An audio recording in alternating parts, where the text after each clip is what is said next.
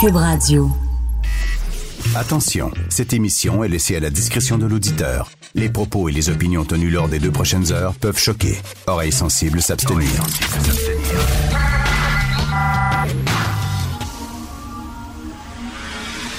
Martino. Richard Martineau. Politiquement incorrect. J'aurais dû mieux faire les choses. Pour la prochaine fois, je vais m'améliorer. Cube Radio. Bonjour, bon mercredi. Merci d'écouter Cube Radio et Politiquement Incorrect. Hier, hier soir, je suis allé au festival Cinémania. Vous savez, c'est un festival de films français. C'est Benoît Trizac qui vient de rentrer en studio en disant qu'il faut que je plug son entrevue ce soir au Franc-Tireur. Il a interviewé Ken Dryden et Scotty Bowman. Finalement, il veut rien me faire suer parce qu'il sait que c'est moi qui voulais interviewer Ken Dryden parce que c'était mon idole de jeunesse. Bon, je reviens ce soir au Franc-Tireur, 21h à Télé-Québec. Ken Dryden et Scotty Bowman. Hier, je suis allé voir un film au Festival Cinémania, un festival de films français pour euh, les anglophones, donc des films français sous-titrés, euh, des films qui ne sont pas encore euh, sortis sur les écrans. Je suis allé voir un film français avec Patrick Bruel. Oh! T'es allé voir un film avec Patrick Bruel, Richard, mais Marc Cassivi sera pas content. Marc Cassivi qui a écrit un texte là, dans dans la presse, c'était écœurant. Il y aurait Patrick Bruel qui a agressé des femmes. Ce sont des allégations. Ce sont des allégations. Patrick Bruel s'est fait, s'aurait fait masser dans des hôtels, puis aurait demandé aux masseuses d'avoir un petit happy ending. Bon. Et là, je suis allé voir son film hier. Très bon. Ça s'appelle Le meilleur est à venir. Il est avec euh, Fabrice Lucchini deux potes euh, depuis des années. Il y en a un des deux qui se meurt du cancer, fait qu'il décide de faire les 400 coups avant que son pote euh, crève. Très touchant, très drôle, etc. Mais bref, je suis allé voir un film de Patrick Bruel. Ben oui. Ce sont des allégations. Regardez, s'il y a des accusations de portée, et après ça, s'il y a un procès, et après ça, s'il est reconnu coupable, là, vous pourrez dire, hein, il va voir un film d'un gars qui a agressé des femmes. Mais là, ce sont des allégations. Et j'étais assis à côté, je vous dirai pas qui, parce que c'était une conversation privée, mais un comédien québécois que tout le monde aime ici. Il était assis à côté de moi, puis il était bien content de voir ce film-là.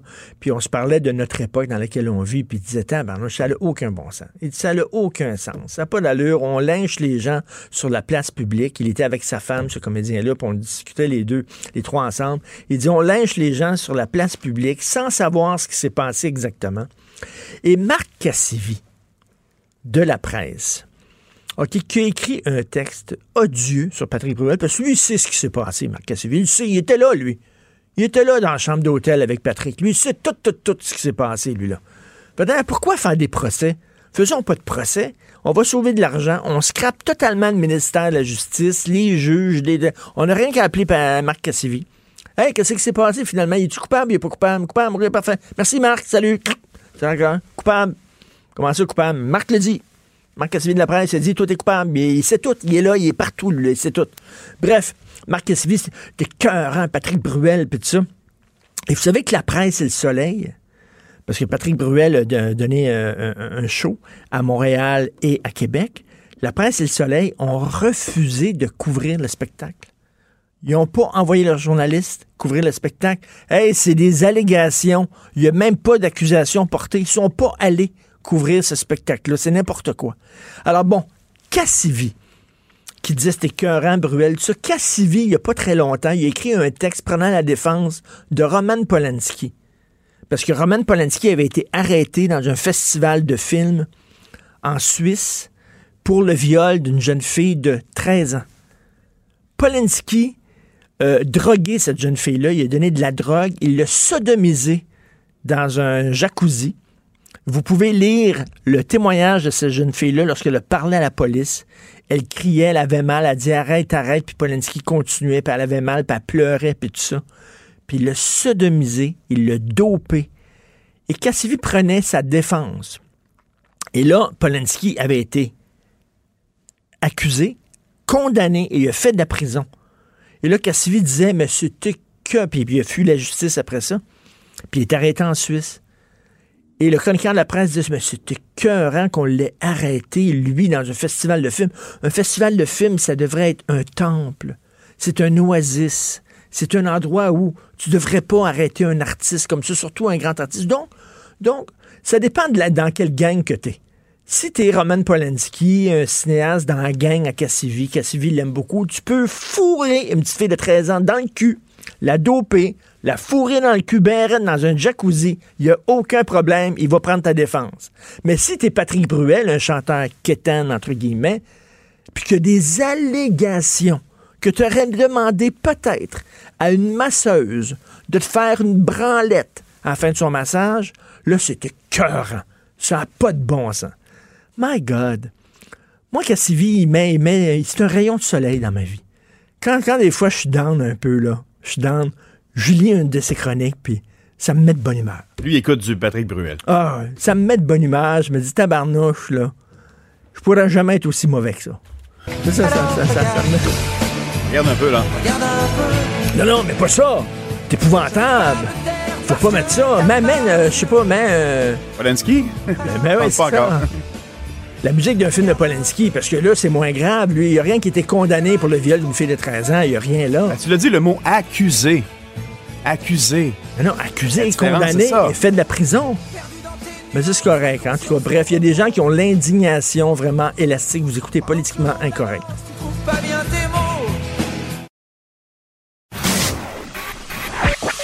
L'art est dans la manière. Non, c'est pas de la comédie. C'est politiquement incorrect avec Martineau. Alors, euh, euh, la présidente de la Fédération des femmes du Québec a dit que le voile, c'est badass. C'est badass le voile. Comment ça se fait qu'une une association de féministes qui est censée défendre le droit des femmes, soudainement prend la défense du voile? Nous en avons parlé avec Olivier Kessler, blogueur sur la condition masculine pour le site 104.com. Salut Olivier. Salut Richard. Comment on est rendu là? Euh, on se parle, là, il y a des gens qui vont dire comment ça vous êtes deux hommes qui parlent des femmes? De quel droit? Ben, on est deux hommes féministes. On peut le dire. On est deux hommes qui ont les droits des femmes à cœur. Donc, on a le droit, en tant qu'homme, de s'interroger pourquoi une fédération qui se dit féministe soudainement prend la défense du voile. Voilà, c'est dit. Alors, qu'est-ce que tu en penses, toi? Écoute, Richard, ça, c'est quelque chose qu'on pouvait voir venir de très loin. En fait, même euh, à partir de 2009, euh, rappelle-toi, euh, le vote désastreux de la Fédération des femmes du Québec en, en défaveur de l'interdiction des signes religieux dans la fonction publique. Alors, il ne faut pas se surprendre que dix ans plus tard, la même fédération soit toujours opposée à, à cette interdiction-là et donc à la loi 21. Alors, ce qu'il faut savoir dans tout ça, là, euh, c'est que celle qui a déclenché euh, toute cette euh, ce psychodrame, cette comédie médiatique, Madame Dorion, n'est en fait qu'un instrument, d'après moi, qui qui met en valeur de plus en plus plusieurs joueurs, dont la FFQ. Alors je m'explique. Elle, elle est son parti, c'est Québec solidaire. La Fédération des femmes du Québec, de plus en plus, est devenue le bras armé pseudo-féministe. Euh, de Québec solidaire.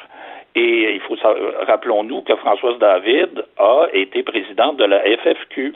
Alexa Conradi, qui a été la première présidente de Québec solidaire, a été elle aussi présidente de la de la FFQ.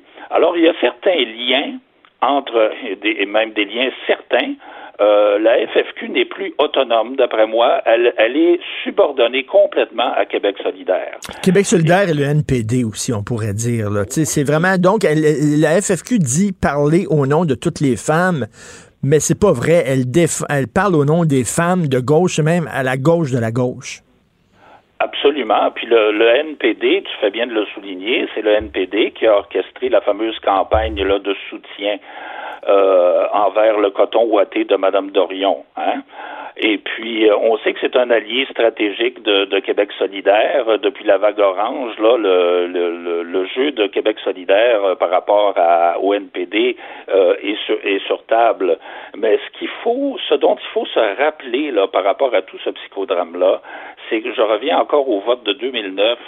Euh, Jamila Benhabib avait assisté au vote euh, en tant qu'observatrice et elle avait remarqué que le, vote avait été fortement infiltré par deux organisations extrémistes euh, islamistes, dont Présence musulmane, qui a été fondée par nul autre que Tariq Ramadan, mm. qui est le petit-fils de Hassal el-Banna, qui est le fondateur des frères, musulmans. Qui préconise la charia, rien de moins. Et puis l'autre organisme, c'était le Conseil euh, musulman canadien. Alors, euh, on voit maintenant euh, une, étrange mosaïque qui interrelie Québec solidaire, la Fédération des femmes du Québec, ces organisations islamistes et le NPD qui est contre, comme tu le sais, la loi 21. Alors, ça me donne cette impression-là que Mme Dorion, qui est une comédienne de métier, euh, joue le rôle d'une députée euh, anarchiste, euh, avant-gardiste, qui ne veut pas rentrer dans les petites cases, mais j'en arrive même à me demander si elle n'a pas fait exprès de répéter les, provocations à n'en plus finir pour provoquer son éviction de l'Assemblée nationale et d'entraîner à sa suite là, tout le psychodrame là, que nous voyons. Ben qui implique tant Québec solidaire que le NPD, que la Fédération des femmes du Québec. C'est tout ça qui est en... Ça va bien plus loin que la toute petite personnalité de, Catherine Dorion, là, ce qui se passe en ce moment. Écoute, Olivier, tu parlais de Jamila Benhabib. J'aimerais lire euh, un, texte, un extrait d'un texte qu'elle a posté, qu'elle a publié sur sa page Facebook, OK? Elle dit, on note dans la FFQ une absence totale de solidarité avec les femmes courageuses qui se battent contre le voile islamique dans le monde. Avez-vous déjà entendu la Fédération des femmes du Québec prendre position en faveur du combat des Iraniennes, des Afghanes, des Algériennes, des Libanaises, des Marocaines, des Tunisiennes, des Sénégalaises et que sais-je, qui exigent l'abolition des lois religieuses? Rien, nada. Pourtant, ce n'est pas les manifestations qui manquent. Encore la semaine dernière, des Libanaises sont sorties dans la rue pour exiger la laïcité. Et la Fédération des femmes du Québec ne parle jamais de ces femmes-là. C'est un mouvement qui est inféodé, comme tu le dis, par l'extrême gauche et par des mouvements très proches des islamistes. C'est ça, là. Absolument. Absolument, c'est là qu'on est rendu. C'est vraiment là qu'on est rendu. Moi, ce qui m'étonne, c'est que euh, c'est l'entêtement, je te dirais, euh, presque suicidaire. Il y a des gens qui font un jeu de mots Québec solidaire, Québec suicidaire. Mais j'ai du mal à comprendre à quel point ces gens-là, qu'est-ce qui motive ces gens-là à un tel entêtement alors que 70% euh, des Québécois soutiennent euh, la loi 21, alors que Legault est rentré majoritaire. Euh, j'ai du mal à suivre. Et, ben, ben, pourquoi, Il y a un politique qui m'échappe. Et pourquoi on donnerait de l'argent à cet organisme-là? On peut se poser la question parce qu'ils reçoivent des, subventions. Euh, la Fédération des femmes du Québec, si cette fédération-là ne parle pas au nom des femmes du Québec, puis il y a plein, j'ai plein d'amis filles autour de moi de tous les âges qui ne se reconnaissent mais absolument pas dans les prises de position de la FFQ. Tu me dis pourquoi on continue à subventionner cet organisme-là? Ben, écoute, Richard, euh, souviens-toi, sous Stephen Harper, Stephen Harper avait supprimé du jour au lendemain une subvention annuelle de 650 000 dollars à la FFQ. Et je suis, euh, il fallait le faire. Ça prenait Harper pour avoir ce, front de bœuf là. Ben oui. Mais, je, me demande si, euh, moi, mon questionnement, est-ce que notre ami Trudeau euh, n'a pas euh, réhabilité cette euh, réaffecté cette subvention, je ne le sais pas. Mais le membership de la FFQ a chuté, tu sais, sous Françoise David, ben je pense qu'il y avait il y avait 900 membres individuels et collectifs là, je pense qu'ils sont un peu plus de 200, puis encore, là, mes, mes, mes données datent un petit peu, là. C'est en train de mourir de sa belle mort, mais mon Dieu, que de dégâts ça fait avant de mourir une bête euh, J'ai un ami, Guy Perkins, qui est à Québec, qui est un auditeur fidèle et que je salue, qui parle, lui, non de gauche progressive, mais de gauche régressive, en disant on régresse, on recule, on est en train, alors que la gauche avant critiquait l'omniprésence de la religion, maintenant défend les groupes religieux. On régresse, on recule. Ah, absolument, absolument. C'est c'est vraiment une caricature. Moi, je pense que Thérèse Casgrain, qui a fondé la FFQ en 66, doit se dans sa tombe parce que ça n'a plus aucune euh, légitimité on voit mal comment comment peut-on être féministe et défendre l'islam politique? C'est carrément, c'est comme d'être noir et soutenir le Ku Klux Klan ou euh, être juif et être pro-nazisme. C'est une incohérence totale. Et Olivier, comme tu disais, là, euh, parce que là, on fait un lien maintenant entre le coton ouaté et le voile en disant empêcher les femmes de porter un coton ouaté, c'est comme leur dire euh, tu n'as pas le droit de porter le voile. Moi, je pense qu'effectivement, que tout ça était pensé à l'avance que tout ça a dit, regarde, on va repartir le débat, le pro-voile. Comment on va faire ça par le coton ouaté? Ça va être notre cheval de Troie.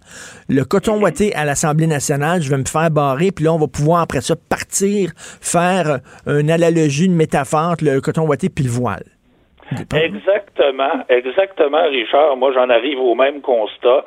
C'est pour ça que je dis c'est une comédie. Et euh, ils sont allés euh, choisir une comédienne, d'ailleurs professionnelle, pour jouer ce rôle-là. Mais c'est un numéro, un perpétuel euh, numéro que Catherine Dorion nous sert. Et le but, comme tu le dis, cheval de Troie, c'est drôle, c'est exactement la même expression qui m'était venue à l'esprit, c'est exactement ce qu'elle veut. Elle a fait exprès, elle a répété les provocations. Je pense que le président de l'Assemblée nationale, François Paradis, a mis du temps avant de, elle devait être découragé. Va-tu me sortir? Vas-tu me sortir? Puis enfin, il l'a sorti, il l'a rappelé à l'ordre, et là, enfin, toute cette machine était prévue. Euh, le branle-bas de combat était prévu, puis ça s'est déclenché là, de façon concertée et planifiée. Tout à fait. Donc, c'est une mascarade. La Fédération des femmes du Québec, c'est une coquille vide. Ça n'a plus rien à voir avec euh, le, euh, à, son origine ce que c'était cette association-là. Oh non, non, non. Ça n'a plus aucune autonomie, de toute façon. Il n'y a, pas d'autonomie à cette fédération-là. C'est, c'est carrément le bras armé pseudo-féministe de Québec solidaire. C'est tout ce que c'est ça n'a plus aucune euh, euh, authenticité, aucune légitimité, aucune raison d'être. Et puis je pense qu'à un moment donné, ça, va mourir de sa belle mort. En tout cas, c'est ce que je souhaite parce que ça fait régresser le féminisme, le vrai féminisme. Et je pense, je pense qu'à un moment donné, euh, ça peut ça peut avoir des conséquences très fâcheuses, même pour les Tout à fait. Mais merci beaucoup, Olivier. On peut te lire, bien sûr, sur le site 104.com. Olivier Casselier, merci beaucoup. Bonne journée. Bye. Bye. Politiquement incorrect. À Cube Radio et sur LCN, le commentaire de Richard Martineau avec Jean-François Guérin. Cube Radio. Cube Radio. Salut Richard. Salut. C'était la journée des excuses hier à l'Assemblée nationale. François Legault, Jean Boulet et surtout Simon Jolin Barrette. Et qu'il avait perdu de sa superbe hein, hier. Il est arrivé, il était vraiment gris devant les journalistes. C'est la première fois qu'il rencontrait les journalistes depuis sa semaine euh, horrible. Et euh, écoute, on le voit, là, il était piteux pitou, comme on dit en bon québécois, la queue entre les deux jambes. Il a mis un genou à terre et il a dit pardon, mon oncle, concernant sa réforme ratée du euh, programme Expérience québécoise. Et il a dit une phrase qui est très importante. Il a dit, j'aurais dû prendre davantage de temps c'est-à-dire pour mieux peaufiner cette loi-là. Et ça, ça pose la question parce qu'on le sait, hein, il y a des députés caquistes, il y a des gens dans la machine du gouvernement Legault qui commencent à dire la cadence qu'on nous impose, elle est trop rapide, on n'a pas le temps de respirer, on est en train de péter aux frettes littéralement, ça sent le brûler et on a l'impression qu'on est pressé au gouvernement Legault. Je sais pas si c'est parce qu'on veut on veut profiter du fait que les trois autres partis d'opposition se cherchent un peu, euh, n'ont pas de chef, ils ont des chefs intérimaires, ils cherchent. Et là, on, veut passer le maximum de réformes et de projets de loi possibles. Mais sauf qu'on impose une cadence. Et même là, Simon Jolin Barrette le dit, là, J'aurais dû avoir davantage de temps pour peaufiner ça plutôt que le l'écrire. Il a pas dit ça comme ça, mais on a l'impression qu'il avait écrit sur le bord, là, sur le bord de la table parce qu'il y avait un deadline à respecter. Oui, c'est ça. Euh, il dit que bon, c'est pas, pas de l'improvisation, mais en même temps, les bases sur lesquelles c'est fait, les, les secteurs d'activité sur lesquels on se basait pour euh, inclure ou non dans le, PEC, le programme de l'expérience québécoise, les gens, euh, c'était des vieilles données d'il y a plusieurs années. Effectivement, ça manquait de fini. Hein. Ben, ça manquait de fini totalement. Et là, il y a beaucoup de gens qui ont sorti cette phrase-là. Là, moi, la première fois, c'est Paul Larocque que je l'ai entendu qui avait sorti ça la semaine dernière. Tu sais, euh, lorsqu'il euh, parlait des immigrants, François Legault disait il faut en prendre moins pour en prendre soin. Et euh, Paul me disait, il faut en faire moins pour le faire bien. Et je pense que ça devrait mm. être le slogan de la CAQ, c'est-à-dire le lever le pied, M. Legault, de l'accélérateur.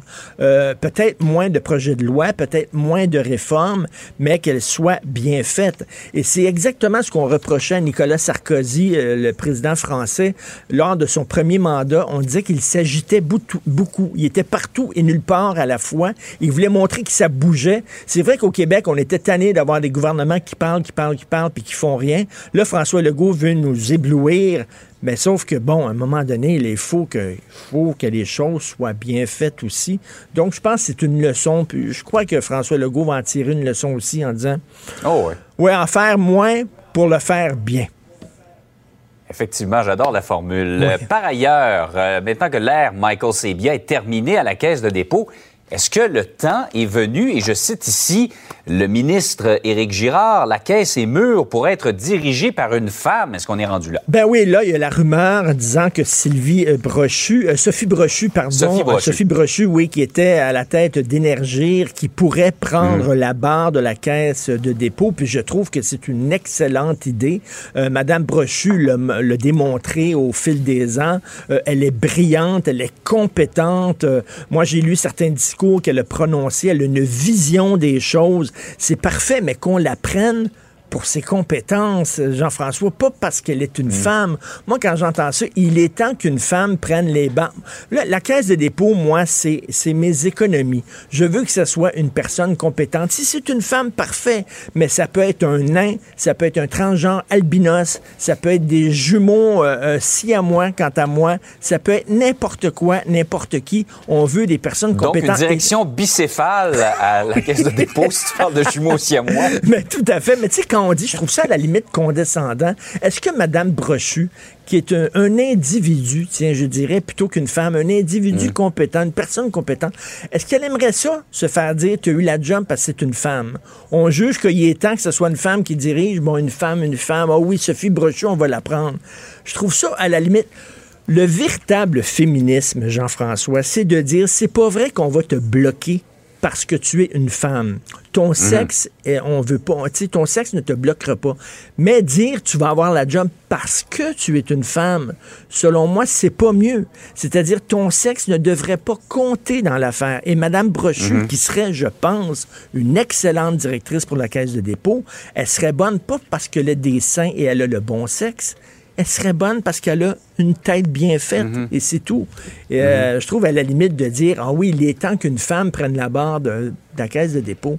C'est assez condescendant de la part de certains hommes. De ça serait pour toi donc du, sexisme ben inversé. Oui, ben, du sexisme inversé. Tu sais, c'est qu'au au lieu de dire mm. tu n'auras pas la job parce que tu es une femme, là tu vas avoir la job parce que tu es une femme. Selon moi, euh, il n'y a pas de bon sexisme. Il n'y a rien qu'un mauvais sexisme. Donc le sexe de la personne, on devrait même pas le voir, même pas le prendre en considération. Donc Madame Brochu à la caisse de dépôt, excellente idée.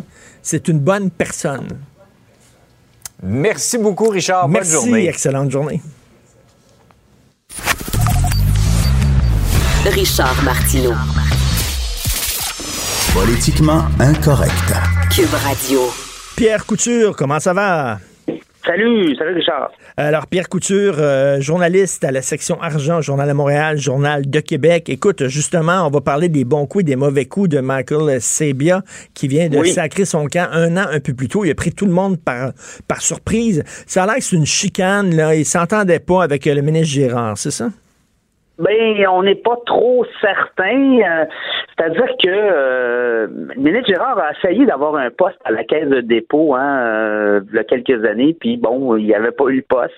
Il fait dire non. Je ne sais pas si ça a laissé des traces. Euh, est-ce que aujourd'hui ces deux hommes-là étaient en conflit? Il y a plusieurs choses. Il faut dire que le REM, là, le, réseau express métropolitain, c'est un bon coup là, de la caisse. Ben mais oui. là, on est rendu à 6,3 milliards. On nous dit que le tunnel Mont-Royal, ça va être compliqué pour avoir des retards de 20 mois, pour avoir une inauguration du REM en 2023. Imagine. Et lui peut partir peut-être là et s'entend ça venir. Alors, est-ce que le REM va être euh, c'est son bébé, hein, Michael Sebia, Ben c'était oui. euh, projet de euh, la Caisse de dépôt infrastructure. On avait créé une nouvelle division pour créer des nouveaux projets en infrastructure parce qu'on regardait aller les projets un peu partout sur la planète en infrastructure, puis on se disait c'est tout est cher, tout le monde va avoir sa cote, alors on va créer une propre division. Puis le REM, c'est ça, hein, c'est le réseau express métropolitain, c'est un des premiers gros projets. Et à l'époque, ça devait pas coûter 6,3 milliards. On était à 6,3, puis là, on parle de projet d'un retard de 20 mois.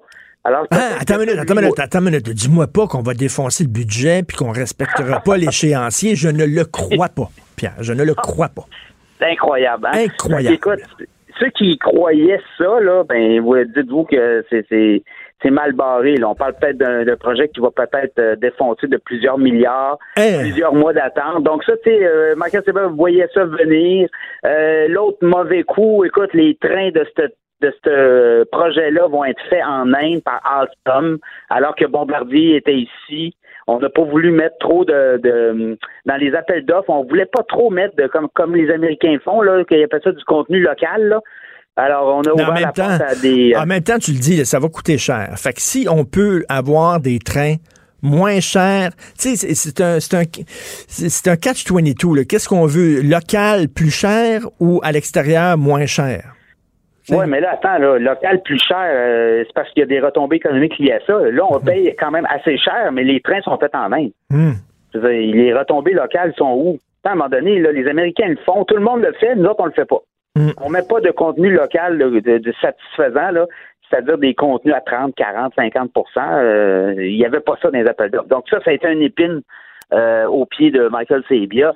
Écoute, les bons coups, il est arrivé à la caisse de dépôt. Moi, j'étais à la conférence de presse en février 2000, euh, 2009 quand la caisse avait annoncé qu'il venait de perdre 40 milliards, moins 25% Écoute, je veux dire, là, les, les, les, mines étaient basses. Écoute, ça, c'était, on se souvient, là, on, on souvient, là, la caisse avait mis, avait misé sur le papier commercial, qui était une très, très, très mauvaise exact. décision. Et c'était qui déjà qui était à la tête de la caisse de dépôt à l'époque? C'était Henri-Paul Rousseau. Henri-Paul Rousseau, là. qui nous a fait perdre Ouais. 40 milliards de dollars, puis après ça, qui s'est trouvé une job chez Power Corporation.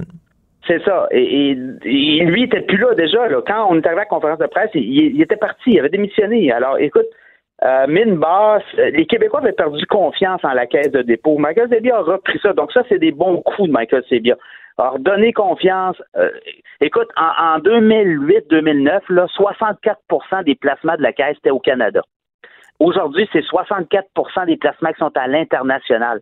Alors, lui, il a diminué le risque. Tout le- quand il y a, mettons, une grosse récession comme il y a eu en 2008-2009, c'était euh, le- le- les, les placements de la caisse étaient très concentrés en Amérique du Nord. Donc, parfait, le fait même, on a planté, tu sais. Alors que là, on est, s'il y a une contagion, ben, euh, on est pas mal répartis un peu partout dans tous les continents. Donc, il y a des économies qui vont mieux que d'autres, pendant que d'autres vont moins bien. Alors, lui, il avait compris ça, il a amené ça à la caisse, il a fait euh, vraiment développer des réseaux à l'international. Alors, ça, ça a été des bons coups Mais- euh, de, de Michael Sebia. Mais, mais Pierre, tu sais, euh, je- show me the money, tu sais, euh, comme, comme le film avec Tom Cruise, là, tu sais, finalement, la caisse de dépôt, ce qu'on veut, c'est que ça soit un bon rendement. Tu sais, c'est comme ce gars-là, c'est... ça a bien est-ce que- été, hein, Est-ce que euh, c'était bon? Oui, ben oui, ça a été très bon. Là, on parle de 9,9% par année pendant 10 ans. Et, Ben- et lui est quand même, là, faut, faut être honnête, lui est arrivé après la récession de 2008. Donc, a profité, le ménage avait été fait, les caisses, euh, les, les caisses avaient été nettoyées, comme on dit, là, il, a- il a, il a quand même profité d'une croissance dans les marchés boursiers depuis 2008, ça va bien. Alors, lui, il a vraiment profité de ça et euh, euh, il a quand même amené du rendement. Alors là, on va lui donner, euh, côté transparence, que- là, la caisse, ben, c'était pas, c'était pas fort fort, là. Des demandes d'accès, on rit quasiment de toi quand on te répond. Euh, alors, c'était très compliqué d'avoir de l'information. La Caisse de dépôt veut même pas dévoiler le nombre de- d'employés qui gagnent 100 000 et plus. Ben voyons. Non, et tout le monde le fait au Québec. Toutes les, les sociétés d'État le font. La Caisse de dépôt re- refuse systématiquement, quand tu fais des demandes d'accès, de, de- de fournir cette information-là. Et c'est très compliqué. Le scandale Otera mis à jour par le bureau d'enquête du journal Ben oui. aussi, ça fait mal. Euh, écoute, c'est une des grosses filiales Otera, une filiale immobilière Ils brassent des milliards et il y avait des gens très louches qui se passaient de l'argent pour des projets personnels. Les hauts dirigeants avaient tous des projets personnels d'immobilier, certains, dont le président. Euh, tu avais aussi une vice-présidente avec des liens avec un proche lié au clan, au clan Risuto. Non, non, c'est- le gros party. Les autres, ils pigeaient dans le plat de bonbons au bout. Là. Ça, ça fait penser un peu à ce qui s'est passé à la Société immobilière du Québec. Sauf que le, le bottom line, c'est qu'il a rapporté de l'argent. Oui, non, non, non, écoute, Ouais. Michael Sabia, là, c'est neuf. Quelqu'un qui fait 9% de rendement dans son portefeuille par année, là, c'est merci beaucoup, là. Merci On va- beaucoup, c'est ce qu'il a fait, là. On veut avoir un conseiller financier comme ça, là, qui nous Mais permet de faire du 9 n'importe quand, là, n'importe quand, trouvez-le, euh, aller avec lui à 9,9, là, c'est quasiment du 10 par année. Ça veut dire que tu, euh, aux 10 ans, tu doubles ton actif, moins de 10 ans. Alors, bravo, hein, Hey. Michael, c'est bien, là. Euh, bravo pour le rendement. Par contre, il y a d'autres affaires euh, moins, euh, moins, moins roses, mais dans l'ensemble, je pense qu'il a bien fait. Mais là, tu sais, quand on dit ça prend une femme à la tête de la caisse de dépôt, ça prend une personne compétente. Là, on parle de Sophie Brochu, tant mieux, elle est compétente, mais tu sais, j'espère qu'on va lui donner la job parce qu'elle est bonne, pas parce qu'elle est une femme. On ben s'en fout, là, qu'elle soit une femme ou un homme, là, vraiment. Mettez une personne compétente qui est là. Si c'est une femme, tant mieux. Mais Exactement. Là, là-dessus, je te suis à 100 Ben oui, On met voyons pas une femme pour mettre une femme. Et puis, je pense que les femmes ne seraient pas contentes de, de, de, de, de- de cette façon de penser-là. Je, je pense qu'Éric Girard l'a échappé hier. là. hey, penses-tu que Sophie Clairement, là. Brochu, elle serait contente de dire finalement t'as un job parce que c'était une femme? Oui, puis ça va peut-être décourager d'autres mondes, sachant que c'est peut-être elle qui, qui veut le mettre là. Euh, non, non, il y en a d'autres. Là. Écoute, Jean Rabi, là, c'est un Québécois qui est en France. Jean Rabi, là, je l'ai rencontré moi l'an l'an dernier à Québec. Écoute, ce gars-là brasse, pense, c'est 400 milliards des fonds d'investissement. C'est plus gros que la caisse de dépôt. Et, et lui, c'en est un, là, euh, un Québécois qui est en France, qui est bien installé. Bon, faudrait, faudrait le payer là, pour le, faire euh, l'amener à Montréal, mais c'est un gars qui connaît très bien tous les portefeuilles de placement partout sur la planète. C'est complexe, hein, la gestion de la caisse. C'est pas euh, c'est pas une entreprise que tu sais, comme Sophie Brochy, je comprends, là, mais euh, c'est Énergir, c'est une entreprise qui, qui, qui, qui vend puis qui distribue du gaz au Québec puis euh, un petit peu en- aux États-Unis. Là, là on parle quand même d'une vision de ça va prendre un gestionnaire qui a une vision internationale, qui comprend ce qui se passe partout sur la planète. Tout à ça fait. va prendre quelqu'un d'assez d'assez hot, là. Ben oui, tout à fait, je te comprends. Écoute, rapidement, là, on, on- on va perdre, on va perdre de l'argent à vendre du pot. C'est le seul endroit au monde.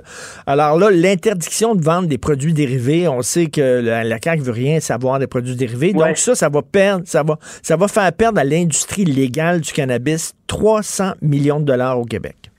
Ben, tu sais, tu parles avec des gars, des entrepreneurs qui ont. C'est légal, le pot, là. C'est légal. Donc là, ces gens-là ont investi des millions de dollars dans leurs usines pour transformer euh, le, le cannabis en, en produits dérivés, tout ça. Puis là, ils se font dire au Québec, non, ça ne sera pas en vente ici. Euh, ça va être en vente partout dans le reste du pays, mais ici, tout ce qu'on va faire, c'est des boissons infusées à base de cannabis. Pour les jujubes, les bonbons qui sont déjà très populaires dans la rue, le crime organisé est là ça, on peut pas, on, le fera pas à la SQDC parce que c'est trop dangereux pour les enfants. Je, comprends mal la position du gouvernement là-dedans, là. Euh, et ben les grands, euh, l'industrie très très en colère, eux estiment le marché à peu près 300 millions, là, tous les dérivés là, les produits c'est comestibles. c'est une euh, décision, ben, c'est une décision purement idéologique là, de la part du gouvernement Legault puis de M. Carman. là. Voilà. Alors, euh, pour ces industriels-là, écoute, c'est c'est des bons emplois, là. C'est des pharmaceutiques, c'est des producteurs de cannabis qui ont investi beaucoup euh, dans leurs usines pour euh, faire de la transformation, la deuxième transformation qu'on appelle là, du cannabis. Et là, ben, ils se font dire non, pas ici. Alors, je trouve ça un peu.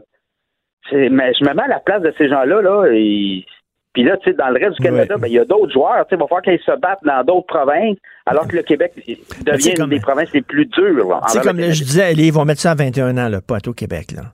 Oui. tu imagines ça à Gatineau, là, ça je disais l'autre jour, à Gatineau, là, là, il y a le pont là, entre Gatineau et Ottawa. Ottawa, c'est 19 ans, OK, l'alcool puis le pot. Et ici, c'est 18 ans l'alcool, 21 ans le pot. Fait que les, les jeunes de 18 ans à Ottawa qui veulent boire vont s'en aller à Gatineau.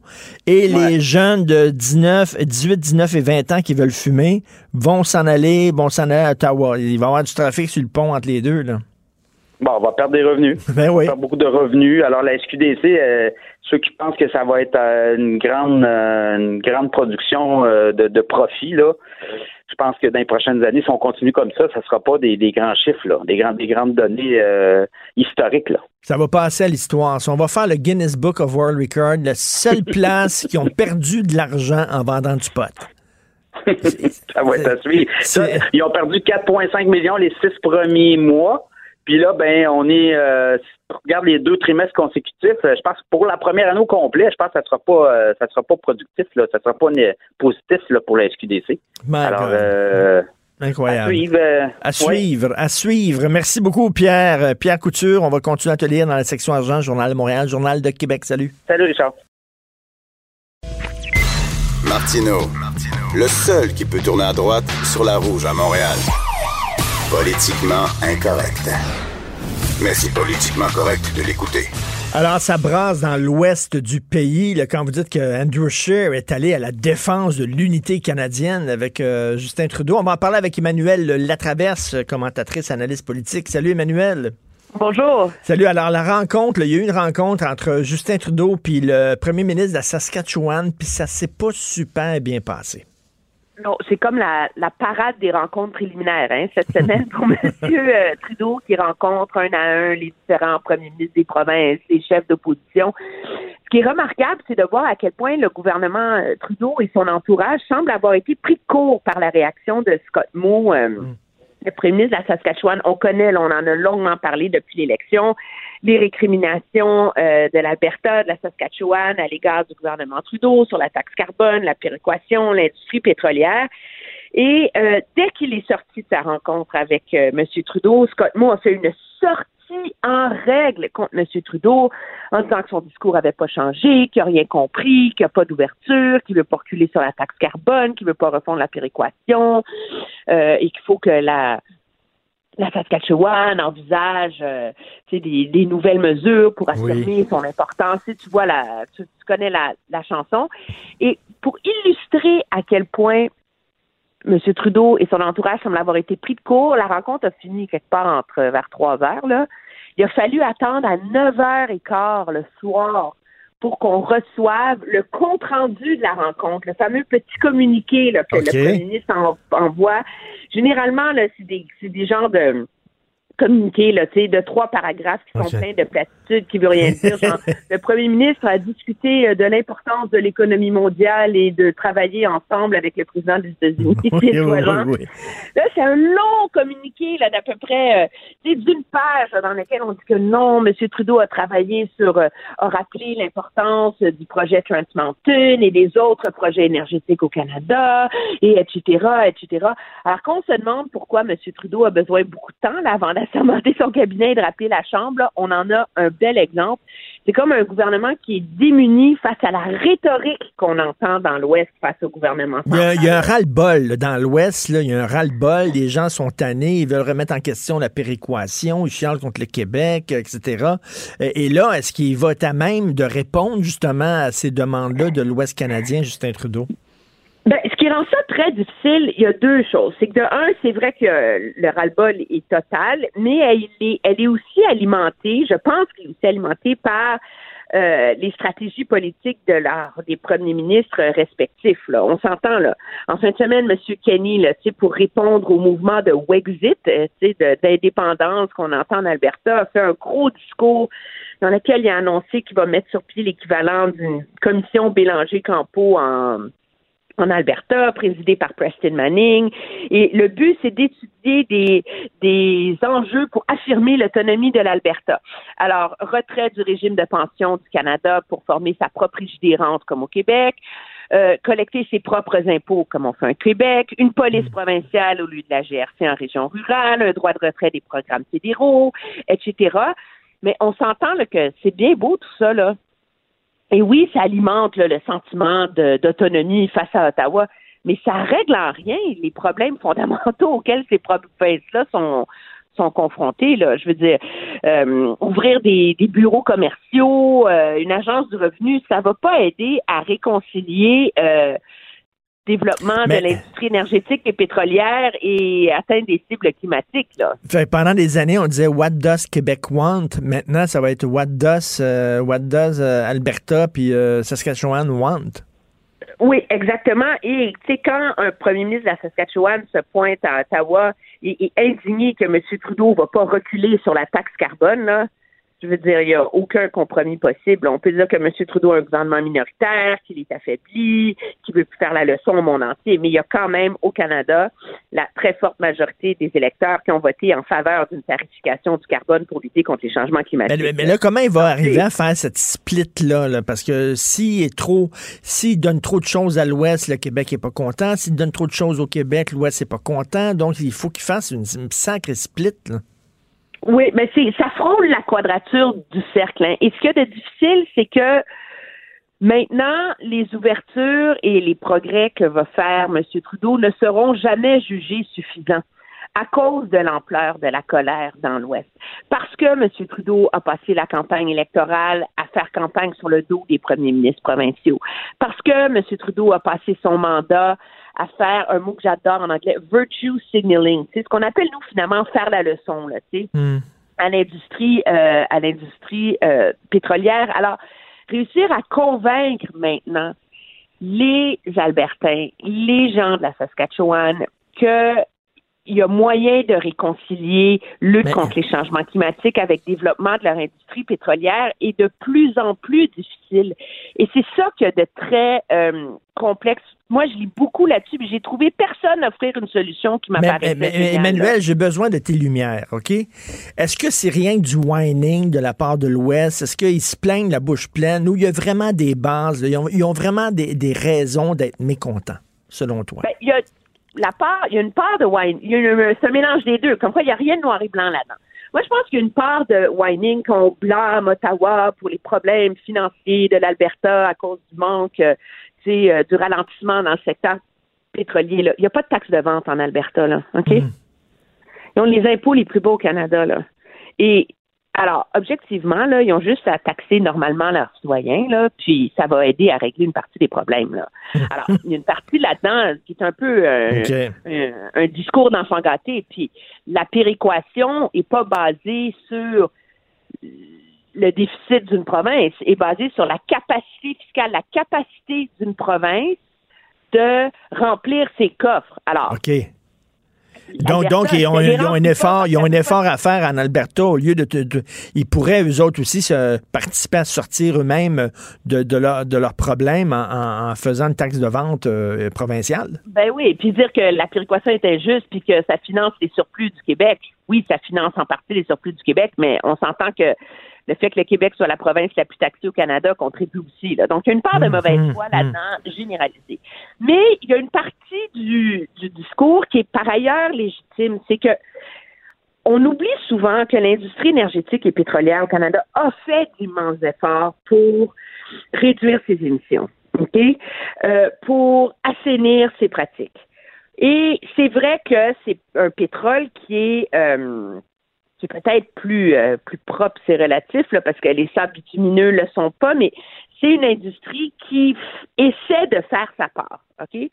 Et à partir du moment où le discours c'est que ben, il va falloir finir par mettre la clé dans la porte, c'est des milliers d'emplois là, qui sont en jeu. Là. Donc, c'est facile, vu de chez nous, de dire, ben là, ils se plaignent, ils ont, ils ont juste à prendre le virage climatique. Il n'est pas simple à faire.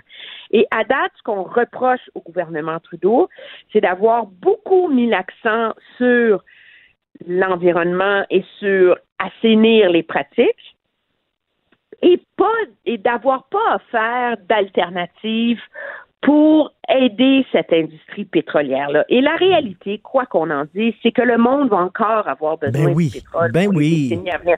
Alors pourquoi pas vendre le nôtre au lieu euh, Ben oui. du pétrole de schiste américain là à un moment donné là.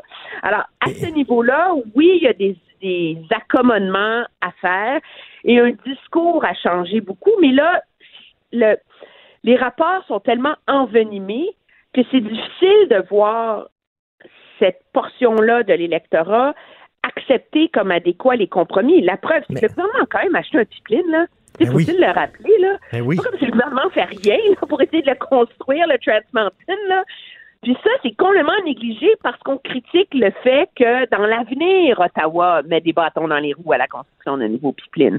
Alors, c'est un nœud de vipère Comme, complètement. Et là, quand Trudeau dit, là, euh, on est prêt à vous entendre sur la péréquation, sur la réforme de la péréquation, Ben, euh, est-ce que, est-ce que, est-ce que, est-ce qu'il dit, il dit là, finalement, parlez, parlez, on va vous écouter, mais on s'en fout, ça va rentrer une oreille, sortir par l'autre, ou vraiment, il est prêt à réouvrir le dossier de la péréquation?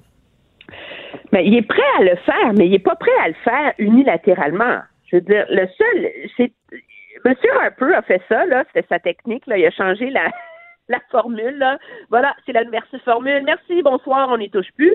Puis c'est tellement difficile toucher à la péréquation que quand ça a été le temps de reporter, de rouvrir potentiellement la formule qu'on peut réévaluer à chaque cinq ans, le gouvernement Trudeau a dit, savez-vous, on va garder la formule actuelle. Pourquoi? Parce qu'à chaque fois que les premiers ministres du Canada se mettent les pieds là-dedans, ça vire à la catastrophe.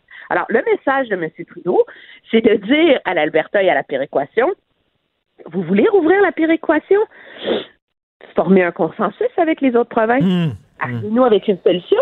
Je veux dire, on peut pas la rouvrir unilatéralement pour Ben deux pays, deux provinces Ben non. sans qu'il y ait un consensus de la part des autres, là, parce que, alors, si on la rouvre, correct, mais parlez-en aux autres Ouais, mais on n'a pas, nous autres. on- le 2 décembre, Ouais, les mais au, amis, au là. Québec, on en, on en profite au max de la péréquation. On n'est pas prêt à réouvrir ça, là. Ben, ça dépend. Moi, je pense que ça, je veux dire, je suis absolument pas une experte de la Hmm. formule de péréquation. Là. Elle est tellement longue, je pense qu'il y a à peu près 30 personnes au Canada qui la comprennent. Là. Euh, donc, euh, ça prend vraiment des experts euh, pour évaluer. Peut-être qu'il y a un moyen de rouvrir la formule qui permettrait euh, de moins pénaliser, euh, que l'Alberta, la Saskatchewan se sentent moins pénalisés en ce moment. Mais le message du gouvernement Trudeau, c'est écoutez, prenez votre bâton de pèlerin. Ben oui, puis euh, vendez votre affaire, puis arrivez avec. Écoute, rapidement, qu'est-ce que ça veut dire pour Andrew Scheer, ça? Comment, est-ce que ça l'aide? Est-ce que, ça, au contraire, ça, ça, ça lui nuit, tout- toutes ces affaires-là? Ben, je pense que certains conservateurs croient que ça l'aide parce que, comme tous les regards sont tournés objectivement vers ces deux premiers ministres-là, que ça donne un petit peu une marge de manœuvre à M. Scheer en attendant pour s'occuper de son leadership.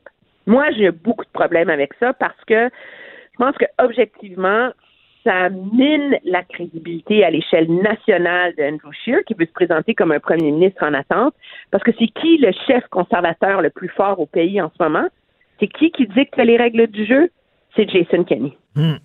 Et tant que, et plus ce débat-là sur l'aliénation de l'Ouest s'amplifie, plus le gouvernement fédéral est pris avec ça, plus le discours s'inscrit dans la tête des gens que le Parti conservateur, les idées conservatrices, les priorités conservatrices sont celles qui répondent à l'Alberta, mais ça fait en rien pour régler le problème de Andrew Scheer et du Parti national de de de- d'être perçu comme un parti qui peut répondre aux aspirations du Mmh, Québec mmh. et de l'Ontario, compte tenu de la méfiance qu'il y a à l'égard de ces Eh, vraiment, le Jason Kenney, il tient le pays, excuse-moi de l'expression, mais par les bijoux de famille, puis s'il n'y a pas ce qu'il Ouais, veut, mais on il a déjà sert. vu ça au Québec. hein. Oui, oui, c'est vrai qu'on l'a déjà. C'est vrai. Merci beaucoup, Emmanuel. Bonne journée. revoir. Salut, Bye. Emmanuel La Traverse, analyste politique. Richard Martineau. Politiquement incorrect. Cube Radio. Alors, Guy La Liberté qui s'est fait euh, arrêter pour euh, récolte de potes euh, sur son île paradisiaque, il dit que c'est- c'est c'est à des fins médicales. Ben oui. Ah ouais. Hein, oui, ben oui, ben oui, ben oui, ben oui, ben oui, oui. C'est comme son voyage dans l'espace. Il a essayé de faire passer ça pour un voyage d'affaires. Ben oui. Un meeting Ben dans oui. l'une, tu sais, être dans l'une, là. Ben oui.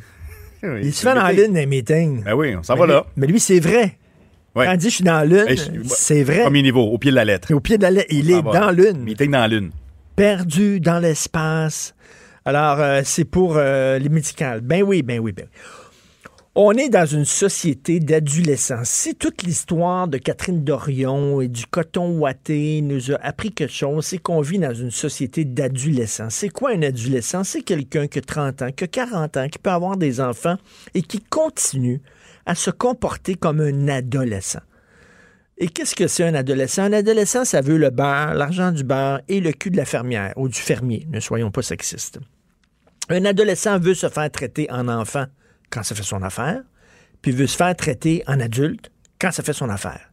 Il veut gagner sur tous les tableaux. Alors, c'est ça, on est une gang d'adolescents.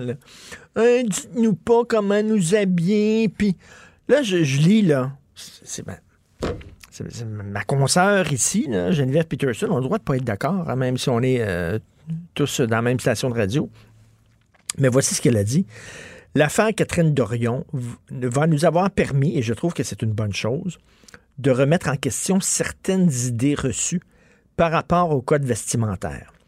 Si on a besoin collectivement qu'un avocat soit en veston-cravate pour trouver qu'il est crédible, si on a besoin qu'une notaire porte une jupe ou une chemise propre pour trouver qu'elle fait bien son travail, je trouve qu'on a un petit problème et qu'on s'attarde un peu trop aux apparences. Elle dit Geneviève Peterson. Deux choses à dire là-dessus. Ceux qui s'attardent aux apparences calvaires, c'est ceux qui défendent Catherine Dorion. Quand tu as un coton ouaté, t'es vrai. Puis quand tu as une jupe, un tailleur, puis un veston cravate, t'es un faux nez. T'es un faux. Vous, vous vous attardez aux apparences. Vous êtes des gens qui jugez selon les apparences. Christy, avez-vous 12 ans? Avez-vous 12 ans? Quand t'es jeune, c'est comme ça que tu penses. On est en jeans, c'est un vrai. On est habillé propre, c'est un... Hey, chut, ouhou! Vous avez 30 ans, 40 ans, vous avez des enfants. Ouhou! Ne pas briser l'équipement, s'il vous plaît. Sécurité. Vieillissez un peu, calvaire. Oscar Wilde disait seulement les gens superficiels ne jugent pas les gens selon leurs apparences. J'adore ça. Elle dit on juge les gens selon leurs apparences. Ben oui. Récemment, moi là, j'ai rencontré un conseiller financier. OK, pour comment gérer ma retraite, puis tout ça, mes REER, puis toute l'affaire, faire des placements, puis comment je peux avoir une retraite que du monde. Je suis allé dans son bureau, le gars, était super bien habillé. Il avait un beau bureau. Tu rentres dans le bureau, ça te sécurise. Wow! Attends une minute, là. Toi, tu vas aller voir un conseiller financier. Le gars va, va conduire un auto toute cabossée, toute décollissée. Il va être habillé tout sale, dans un demi-sous-sol, esprit. Puis tu vas dire, moi, je ne juge pas selon les apparences. Je trouve qu'il est correct, le gars. Ben, non, on juge selon les apparences. Il n'y a rien que les crétins qui jugent pas selon les apparences, voyons. Tu vas voir un conseiller financier, tu veux que le gars soit sharp. Puis tu sais, c'est comme, waouh, un beau bureau dans un endroit, ça doit coûter cher de loyer, ça marche ses affaires, donc il sait comment faire de l'argent, donc il va m'aider à faire de l'argent. Me dit, tout le monde juge selon les apparences. Allô? Voyons, je, trouve ça tellement adolescent, tellement naïf, tellement niaiseux. Je fais de la politique différemment parce que je suis en coton ouaté. Voulez-vous fucking rire de moi? Jacques Parizeau, c'est quelqu'un qui a fait énormément pour les Québécois. C'est quelqu'un qui a vraiment réussi à enrichir les Québécois et même le petit monde. OK, il était en veston, trois pièces, il avait une montre à gousset, il avait l'air d'un vieux bourgeois du 19e siècle. Qu'est-ce que ça allait avoir? Lui faisait de la politique différemment. Ah, moi, je fais de la politique différemment parce que je suis habillé différemment. Allô? T'as-tu 12 ans, Calvaire? C'est bien niaiseux penser comme ça. Puis là, les gens qui disent Ah oui, ah, tout le monde en parle, tout le monde en parle. Le love fest des adolescents incroyable. Ah, toi, t'es correct, Catherine Dorion, on t'aime, tu fais de la politique différemment. Puis Gabriel Nadeau-Dubois, lui, qui est à côté, qui est habillé propre, qui a un veston, puis qui a une cravate, fait pas de la politique différemment, lui? Non. Lui, là, c'est un vieux. Vous agissez comme si vous aviez 10 ans. Mais j'en reviens pas qu'on dise ça. Je trouve qu'on a un problème et qu'on s'attarde un peu trop aux apparences. C'est comme un paradoxe Ah oui. parce que présentement, et plus que jamais, à cause ou grâce, mais plus à cause de Facebook, les réseaux sociaux, Instagram, on juge là-dessus. Ben oui. À la base. Et si tu veux justement être pris pour quelqu'un qui ne veut pas se faire juger, ben tu t'habilles à contre-courant de ce que la pensée devrait être. C'est-à-dire, si tu veux montrer que moi, justement, je ne joue pas, puis je défends pas Geneviève, mais je trouve que faut nuancer, là, demander, c'est que justement pour montrer que toi, t'embarques pas dans la parade, ben, tu vas être contre-parade. Ouais, mais c'est jugé. C'est dire, juge-moi selon mes apparences. Regarde, moi, je- j'ai. J'ai des tatouages, puis j'ai des piercings. Moi, je suis un anticonformiste, puis tout ça. Non, tu peux être un esprit de tata, penser comme tout le monde. Tu sais, vous pensez... Voyons donc, Ben, c'est c'est des- des gens de 12 ans qui agissent comme ça. C'est des gens de 12 ans qui agissent de même, qui jugent les gens selon le veston qu'ils portent. Puis Voyons donc. Jean Lesage qui a changé le système d'éducation du Québec. Puis là, ils disent, là, aussi, là, elle, elle est proche du vrai monde. J'ai lu ça quelque part, là. Attends une minute, là. Ça où, veut là? dire que le vrai monde s'habille pas bien? Ben, c'est veut ça. Ouais. Exactement, c'est ça. Minute. Je trouve ça tellement insultant. Faut que tu te déguises pour parler au vrai monde, ensuite- Voilà. Ouais. Alors, Christine Labrie, députée de quel parti? Québec solidaire. Ben oui. Elle a dit plusieurs parlent de l'Assemblée nationale en l'appelant la maison du peuple. Pour que ce soit vrai, il faudrait que chaque personne, peu importe son origine sociale et ce qu'elle décide de porter, s'y sente bienvenue. Ça, c'est comme, là, t'es, t'es- t'es- t'es- t'es pro- t'es proche du peuple quand t'es en hoodie. Puis quand t'es en veston, t'es pas proche du peuple. Ça, là, réfléchir comme ça, c'est t'as 12 ans d'ange mental. 12 ans d'ange mental. Même encore, là, mon fils a 11 ans, puis il réfléchit pas de même. Il juge pas les gens selon leurs apparences. J'essaie d'inculquer ça à mon fils. Ça, ça veut dire le vrai monde est mal habillé. Ça, ça veut dire que Catherine, puis Catherine Dorion, c'est une petite bourgeoise de Limoilou. C'est une petite bourgeoise de Limoilou. Pensez-vous que Catherine Dorion, c'est le peuple? Pensez-vous qu'elle vient du peuple? Je moi, je viens, là, je viens de Verdun, c'est un milieu très modeste, sinon pauvre, OK?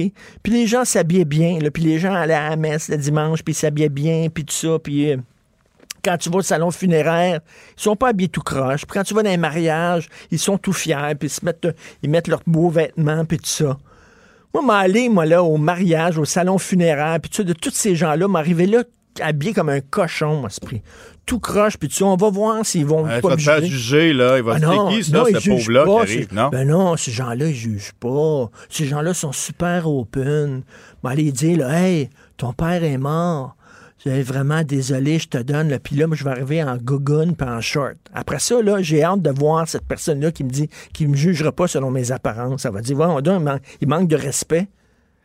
Mais oui, c'est comme ça la vie. Il y a des règles dans la vie. Il y a des règles non écrites, puis il y a des règles. Si vous pensez que vous pouvez vous sortir des règles, moi, je veux pas de règles, puis tout ça. Grow up. Grow up. Parce que c'est Ouais. oui, c'est à, à l'adolescence qu'on on va chercher tu sais, le, le sentiment d'appartenance. Ben tu t'habilles, bon, t'as les rappers, t'as les, euh, les, les Ben oui. sportifs. Là, là, tu vas t'habiller comme les autres, comme tes pères, pour avoir un sentiment d'appartenance. Exactement. Ça, c'est la psychologie de l'adolescence. Moi, j'étais à polyvalente Mont-Saint-Richard, puis il y avait Ouais. les, les preppies dans les coins. Tu t'habilles en Les gang. preppies qui écoutaient le disco, puis moi, j'étais dans la gang qui écoutait Harmonium. j'avais encore les du roi brun, toi. Je- oui, puis euh, oui, quand du roi blanc, puis euh, chemise carottée, puis j'avais les cheveux longs, puis moi, j'étais plus, moi, j'étais plus intelligent que les preppies, là. Ça, ça n'a pas changé. Moi, j'étais sauf plus qu'il intelligent qu'eux autres, là. y en a plus maintenant. Il y a plus Oui, de mais- petits groupes, sous-groupes. Oui, mais on avait 16 ans. Ouais, mais C'est après normal. ça, qu'est-ce que tu veux qu'ils fassent? Quand, quand je vois des, des, des, des- des filles qui ont Qu'est-ce 35, que- 40 ans, qui ont des enfants, puis qui écrivent des, des affaires de même, puis qui disent ça, tu te dis, my God. Mais qu'est-ce que tu veux faire après? Tu, tu veux embarquer Oui, dans le moule? C'est juste pour passer le message. Je dis non, non, moi, j'embarque pas dans le moule de la société. Je garde cet esprit de création de l'adolescence. Ouais, ben, on ben, discute. C'est comme. Oui, oui, mais c'est pas, parce pas? que c'est pas parce que tu es habillé d'une certaine façon que tu penses différemment. C'est pas vrai, là. Il y a des gens qui sont habillés là, comme yo, là, puis c'est des. tu leur parles, puis c'est des gens qui ont. C'est comme. C'est pas vrai qu'il faut juger les gens selon leurs apparences. Puis je m'excuse, mais quand tu vas voir un avocat, un notaire, une conseillère financière, quelqu'un, tu juges selon les apparences. C'est certain, c'est sûr et certain que tu juges selon les apparences. Puis si moi j'ai deux filles, puis si elles m'arrivent avec un chum, elles me me présentent leur chum, je vais juger son chum selon ses apparences. C'est normal, c'est ça être humain. Vraiment, c'est- vraiment une société d'adolescents total. Vous écoutez politiquement incorrect. Pour nous rejoindre en studio, Studio à commercial cube.radio. Appelez ou textez 187 Cube Radio. 1877 827 2346. Politiquement incorrect. Nous allons parler de politique américaine avec Luc La Liberté. Salut Luc. Oui, bonjour Richard. Hey, est-ce que c'est aujourd'hui, je me trompe, ou c'est aujourd'hui que ça commence là, les, les audiences publiques pour la destitution de Trump? Voilà, le volet public, donc les jeux du cirque commencent aujourd'hui. Ben oui. C'est- Oh! Donc, va- va-t-on convaincre le bon peuple? Je pense qu'assurément, on va le distraire. Écoute, euh, excuse-moi d'utiliser cette expression-là, mais de shit is gonna hit the fan, comme on dit. non, je pense, écoute, je pense qu'elle est appropriée, Richard. Euh, on va pas, si on est, euh, si on est bien clair, là, moi, je ne m'attends pas à de grandes surprises à compter d'aujourd'hui. Peut-être une précision ou deux, mais ce, ce- ce sur quoi vont insister les démocrates, ce sur quoi ils misent, c'est qu'enfin, dans certains cas, enfin, pour ceux qui n'en ont pas déjà assez, on va voir et entendre les témoins. On se doute bien que les gens, par exemple, quand on a déposé le rapport Mueller en ligne, moi, je me souviens de l'avoir téléchargé, puis je te mentirais si je te disais que j'ai lu ça au complet, mais en diagonale, j'ai pas mal couvert l'ensemble du rapport. Mais combien de gens ont fait ça?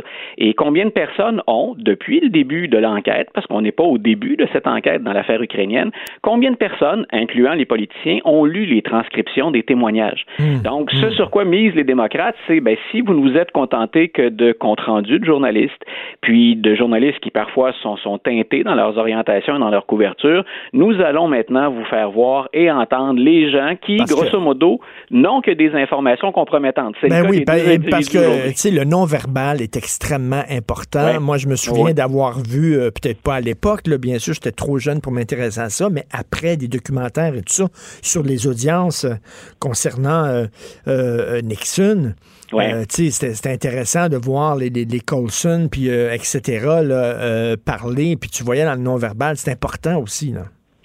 Toujours. Puis tu vois, une des choses que souhaitent récupérer également les démocrates, c'est, pour te donner une idée de l'impact que ça peut avoir, rappelle-toi aussi quand on a fait témoigner Robert Mueller, euh, les gens étaient un peu déçus après parce que Robert Mueller a dit grosso modo, moi j'interviens, mais j'interviens à certaines conditions, dans un cadre précis, et je vous rappelle tout de suite que je vais respecter la consigne du département de la justice qui dit que on ne doit pas accuser un président qui est en exercice. Donc, M. Mueller, pour plusieurs, on avait dit, mais ça a fait patate, ça a fait chou blanc, on a raté la cible, alors que dans le rapport Mueller, il y a beaucoup d'informations très compromettantes. Il y avait même dix exemples qui pouvaient être considérés comme de l'obstruction de la justice de la part du président. Ce n'est pas rien. Donc, aujourd'hui, ce qu'on veut faire du côté des démocrates, puis on, on pourra parler comment les, les républicains vont gérer ça aussi, mais pour les démocrates, ce qu'on espère, c'est récupérer ce qui, en termes de, de, de, de, de, de photo op, quand on parle d'image, ou en termes de, de, de punch, c'est ce qui s'est révélé être un échec au plan des communications. Ça reste incriminant sur papier, mais on n'a comme pas pu exploiter cette affaire-là. Puis plusieurs personnes ont dit, vous voyez, il n'y a rien à voir, passez au suivant.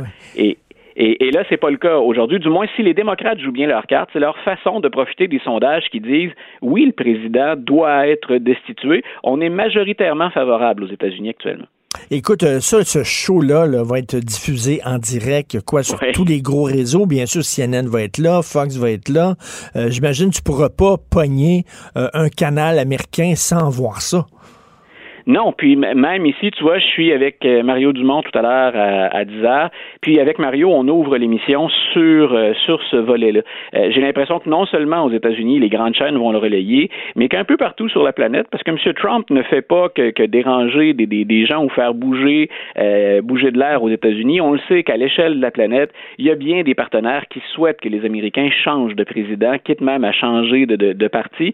M. Trump, il laisse personne indifférent. Donc, c'est un spectacle qui va avoir Droit à énormément de couverture aux États-Unis, mais au plan planétaire, déjà ce matin, là, en faisant le tour des principaux journaux ou sites que je fréquente en me levant le matin, euh, on- M. Trump était presque partout euh, en haut. Dans, dans, Mais, dans mais, mais, mais écoute, là, est-ce que ça va changer la donne? Parce que l'impression que j'ai, puis corrige-moi si je suis dans le champ, Ouais. c'est que les pro-Trump vont demeurer pro-Trump no matter what, puis les anti-Trump vont demeurer anti-Trump no matter what. Y a-tu vraiment Voilà. des gens qui attendent de voir, c'est quoi les indécis? La portion d'indécis, elle doit être très, très mince.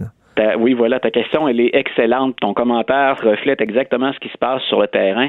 Ce sur quoi misent les démocrates, c'est que si Donald Trump a une base qui est particulièrement fiable, loyale, stable, et ça en politique, c'est important, cette base-là, à elle seule, ne peut pas lui permettre de gagner la prochaine élection. C'est pas ça qui lui a permis de gagner en 2016. Il a pu asseoir sa campagne sur ces gens-là, mais ensuite, il lui fallait ben, des démocrates déçus, des démocrates qui ne se présentent pas, ou des indécis qui ont dit pourquoi ne pas lui donner une chance? Les démocrates visent exactement ces gens-là aujourd'hui. Ceux qu'on veut convaincre, c'est la petite poignée de gens, parce qu'on on annonce déjà pour 2020 là, une campagne pour laquelle les sondages vont pas évoluer beaucoup. Les gens ont fait leur lit déjà. Il y a des gens, là, puis c'est déjà Ben très, très oui. polarisé. C'est le cas souvent là, aux élections américaines, mais plus que jamais. Alors, tout, tout ce spectacle-là, au plan politique, en termes de perception, il est dirigé vers cette poignée de gens qui vont faire la différence dans une poignée d'États aussi. Euh, L'élection, elle se fait pas, elle sera pas importante pour nous dans les 50 États.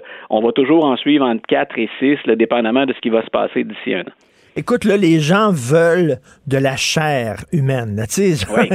regarde ce qui s'est passé au Québec. Je fais un parallèle et ça n'engage que moi. c'est pour, ça que je réfé- c'est pour ça que je référais au jeu du cirque, Richard. Oui, exactement. exactement. Regarde ce qui s'est passé. Il y avait plein d'allégations autour du Parti Ouais. libéral, de corruption, tout ça. Fait qu'on leur a donné Nathalie Normando. Regardez, on va l'arrêter. Bon, on l'a jeté sous les roues de l'autobus. Il y a beaucoup de gens qui pensent ça Ouais. pour, pour protéger, euh, pour protéger les gens qui étaient plus haut qu'elle.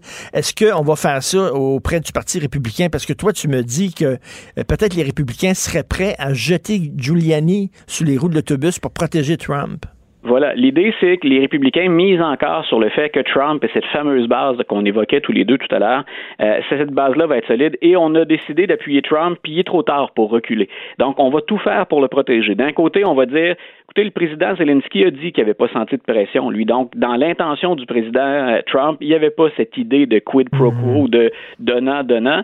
De l'autre côté, ben, si on reconnaît qu'il y a eu, parce que, écoute, les, les- les témoignages sont vraiment terribles de ce côté-là, on reconnaît qu'il y a eu toutes sortes de jeux Et là, ce qu'on va dire, finalement, dans les déclarations, ce qu'on est prêt à faire, c'est M. Trump n'était pas au courant de ça, c'est pas lui qui a commandé ça, puis il n'y avait pas cette idée de donnant-donnant, mais Giuliani, effectivement, a probablement magouillé. Et ceux qui actuellement se retrouvent derrière les barreaux, parce qu'on oublie souvent qu'il y a deux partenaires de M. Giuliani qui sont déjà derrière les barreaux, qui attendent un procès, ben on va dire le gars malhonnête, finalement, ou celui qui a traficoté, c'est Rudy Giuliani. Et voir comment, ensuite comment ça joue cette game-là? Ils vont voir Giuliani puis ils vont dire écoute, le Rudy, là, on a vraiment besoin que, que, que, que tu te sacrifies pour le bien du président et tu es prêt à le faire. Euh, si tu le fais, si tu l'acceptes euh, en sortant de prison, tu vas avoir un beau cadeau, une enveloppe. Je sais pas comment ça se deal, ces Où on, affaires-là. où on peut imaginer, on peut imaginer une foule de scénarios, puis là, ben, on s'aventure en terrain Ben sur lequel oui. j'ai pas de preuves solides à te donner, mais pense juste à ce que le président avait fait valoir lui-même pendant les procès qui ont précédé.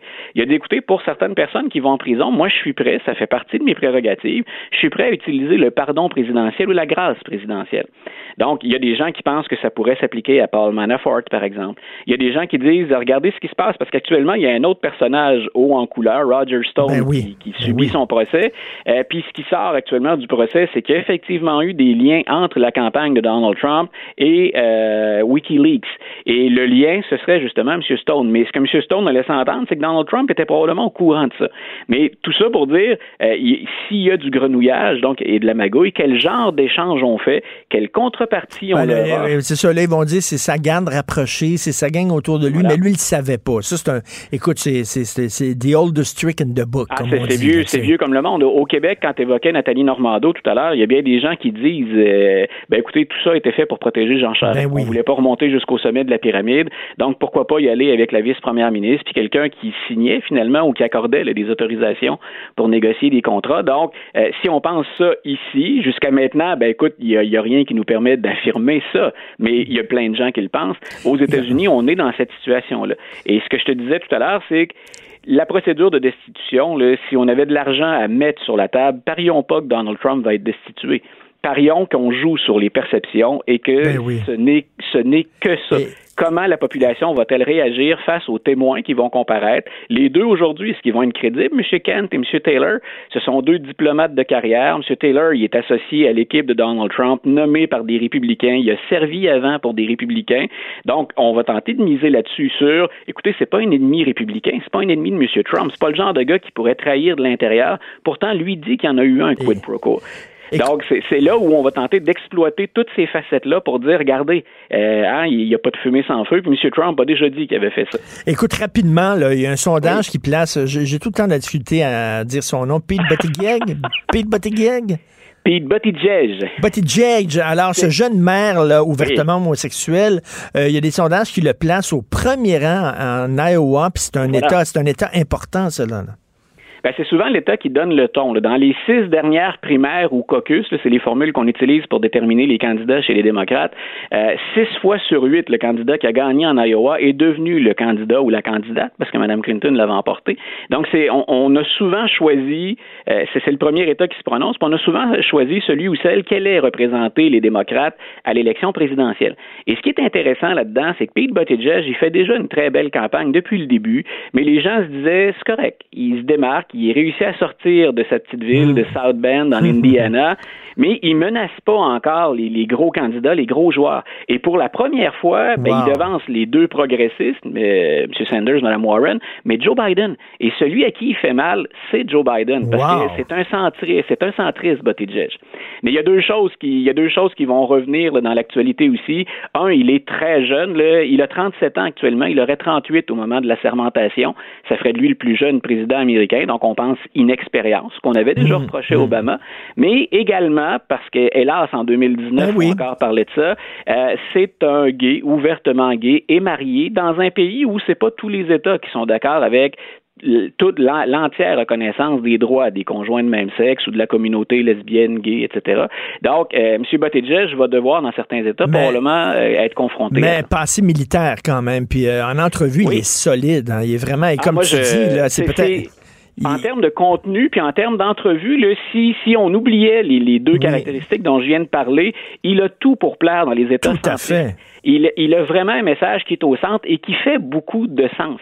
Et moi, j'ai hâte de le voir. On peut pas garantir qu'il va l'emporter. D'ailleurs, je miserai pas nécessairement sur lui, mais c'est un de ceux que je me plais le plus à entendre puis à voir à l'œuvre. Oui, c'est le fun de voir quelqu'un de, de gauche aussi qui est, qui tombe pas non plus dans, je sais pas, dans, dans l'ultra-gauche comme, euh, comme Elizabeth Voilà. Warren, comme Barry Sanders. C'est pas, pas un socialiste, c'est pas un gars qui Surtout. tripe sur la rectitude politique, etc. Voilà, là, et c'est pas et pas, je pense, cette avenue-là qui va permettre aux démocrates de l'emporter. Donc ça, ça plaît beaucoup à New York, par exemple. Oui. mais au Wisconsin, au Michigan, en Pennsylvanie, le Mais message oui. de Buttigieg ri- risque de mieux passer. Tout à fait. Mais en tout cas, il va, il va ouvrir la porte peut-être pour euh, au cours des pr- euh, prochaines années d'autres d'autres gens comme lui là, qui sont qui sont avec euh, qui sont peut-être homosexuels qui pourraient peut-être rêver de se présenter. Merci beaucoup Luc. Écoute, on va avoir du fun au cours des prochains jours de discuter de tout ça.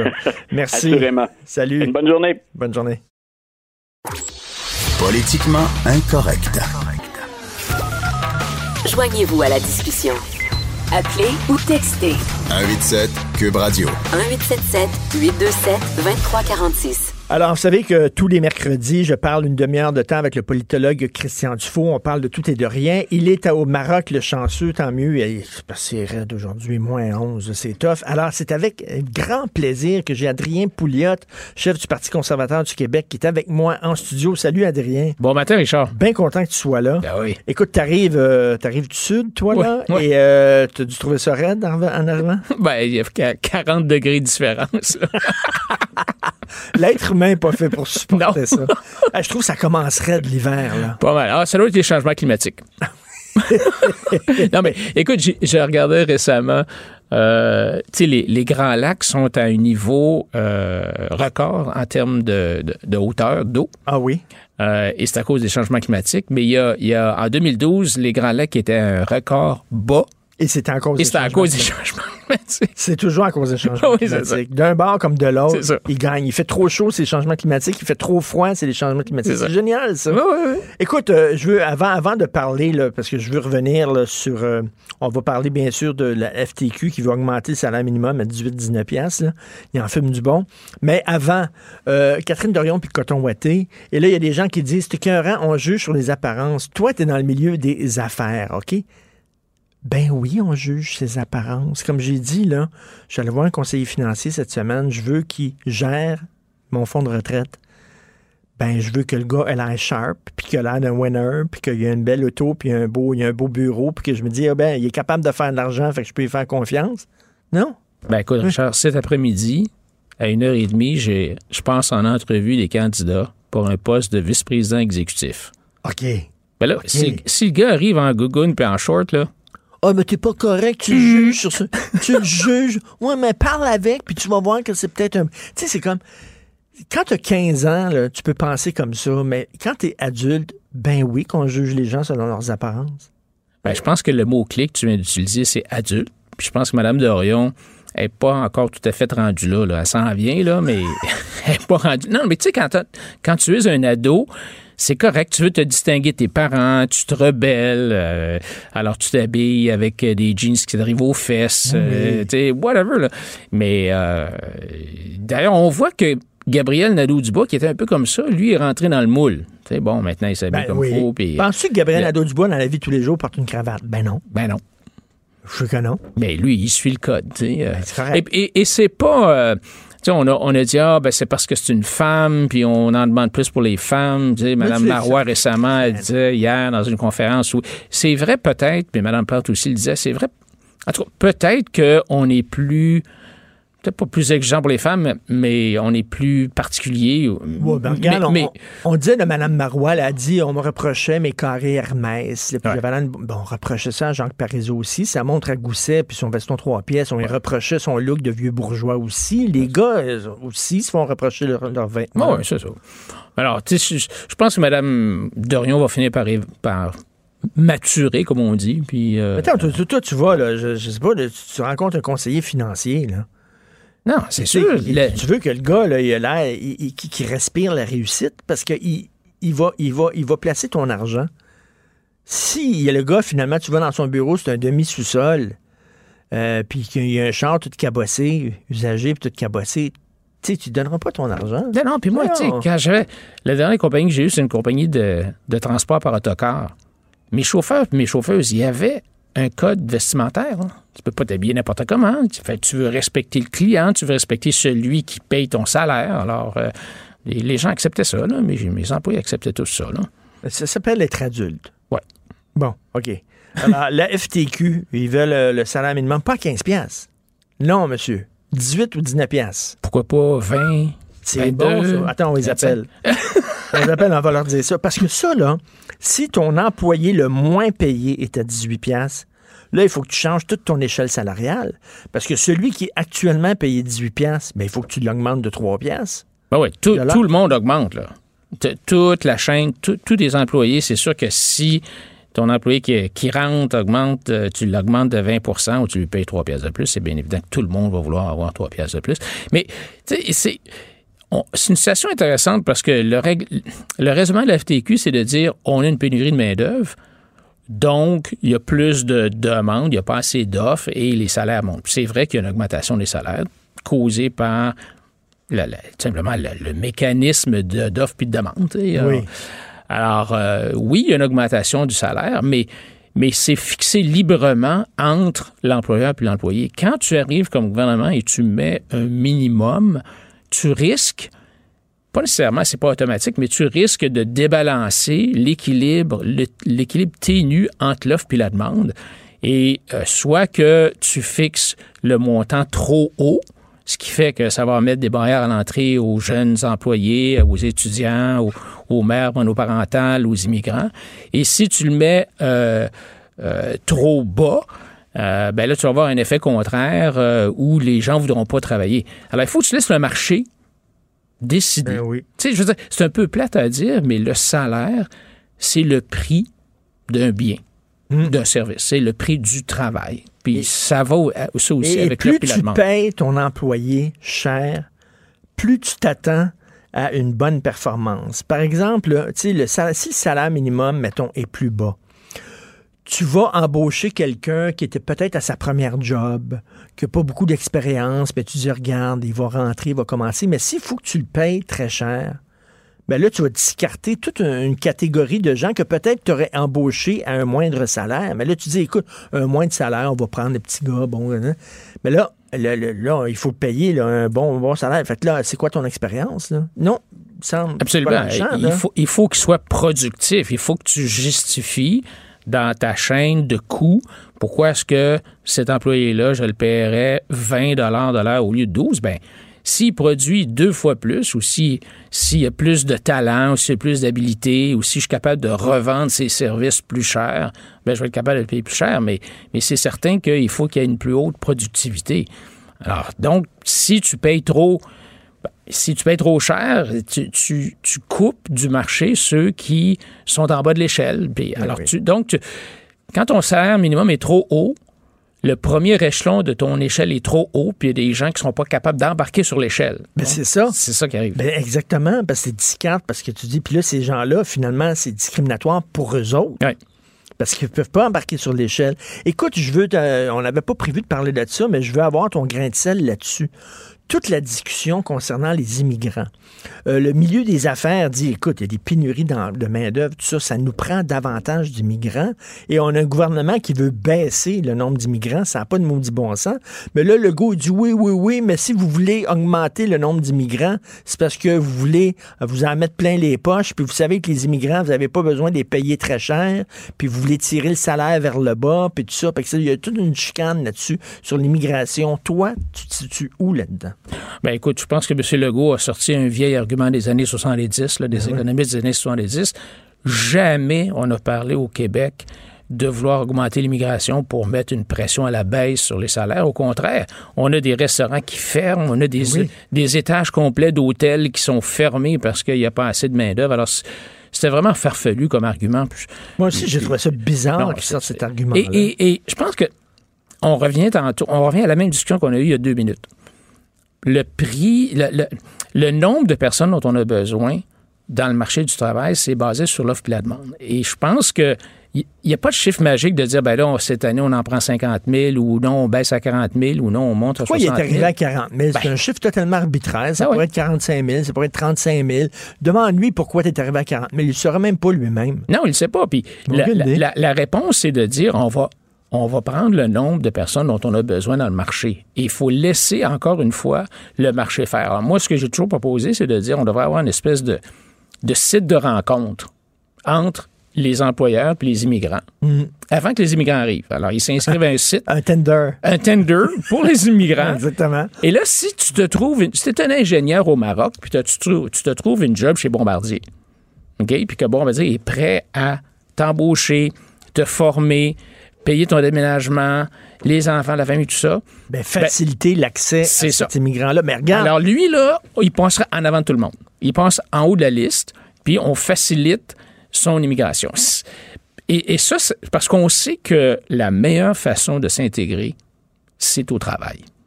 Mais, mais puis, écoute, l'autre jour, j'ai rencontré un bonhomme euh, euh, à, à Verdun.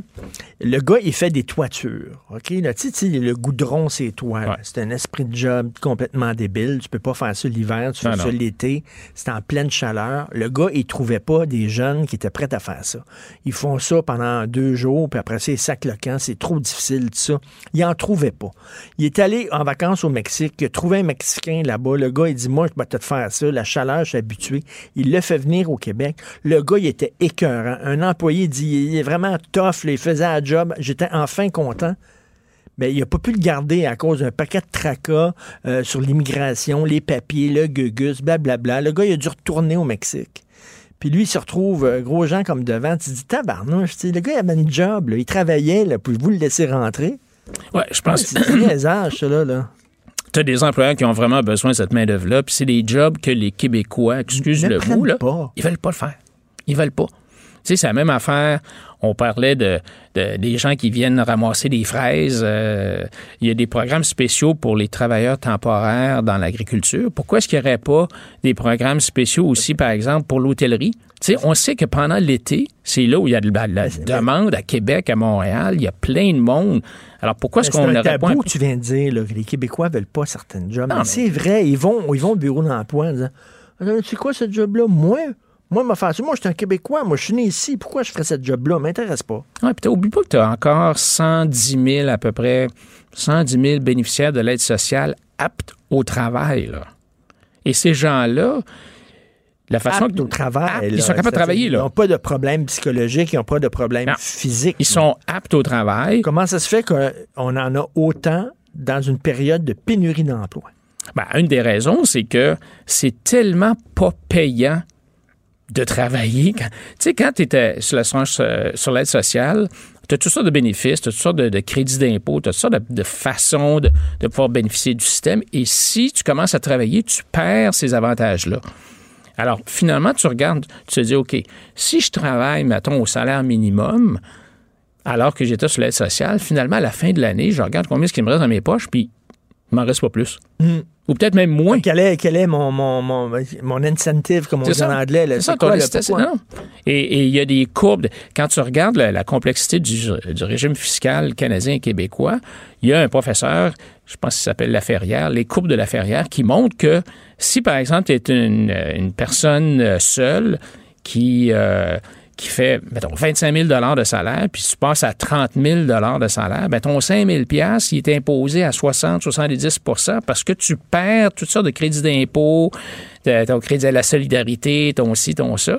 Et finalement, tu te dis, bon, ça vaut pas la peine. Ben oui. Autre tabou, parce que tu dis, il y a des Québécois qui veulent pas certains jobs. Autre tabou, il y a un problème de génération. Euh, J'ai lu récemment dans la presse, il y a une fille qui était qui avait un restaurant, puis que bon, son restaurant maintenant n'est ouvert seulement que les fins de semaine. Elle euh, elle l'ouvre pas la semaine parce qu'il n'y a pas de main d'œuvre. Mm-hmm. Puis elle dit c'est vraiment, c'est une génération vraiment weird. Là, je fais pas de l'antigène. Chaque génération a ses particularités puis ses caractéristiques. Ma génération ressemble pas à la génération précédente. Puis les gens, elle dit, elle dit, euh, ils se pointent pas à job quand ça leur tente pas. Euh, ils démissionnent par Twitter. Euh, ils veulent pas travailler le soir, ils veulent pas travailler le week-end. Euh, ils privilégient la qualité de vie, c'est bien correct. Peut-être qu'ils ont vu leur- leur- leurs parents se tuer au travail. Leurs parents étaient jamais là. Eux autres, ils disent, je veux pas faire vivre à mes enfants cette affaire-là. Je, je peux comprendre, ils ont peut-être leur raison. Mais sauf que c'est tough en tabarnouche ces temps-ci dans le milieu de l'hôtellerie puis de la restauration avec des travailleurs comme ça. Ah oui, moi, je connais, je, connais les gens qui travaillent chez Métro Richelieu, des, des cadres chez Métro Richelieu, puis c'est infernal, là.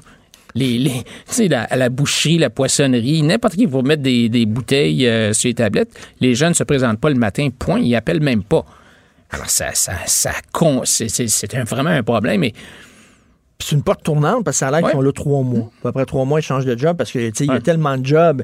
Ils changent de job, puis après trois mois, ils sont tannés, puis ils, va- ils vont te voir, puis ils veulent une augmentation de salaire, puis ils veulent de plus grandes responsabilités, puis ils veulent ta job, ils veulent une grosse job, mais tu sais.